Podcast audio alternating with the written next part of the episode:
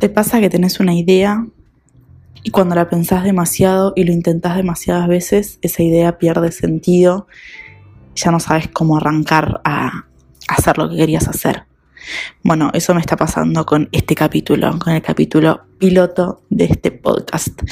Y iba a no grabarlo, pero en realidad esto mismo que me está pasando en este momento es la esencia del podcast. Salir a decir sin tanto preámbulo y sin tanta planificación. En este podcast te vas a encontrar con algunas reflexiones que tengo en la semana, algunas consignas que a mí me ayudan a motorizar algunos pensamientos en acciones y que no quede tanto en la cabeza.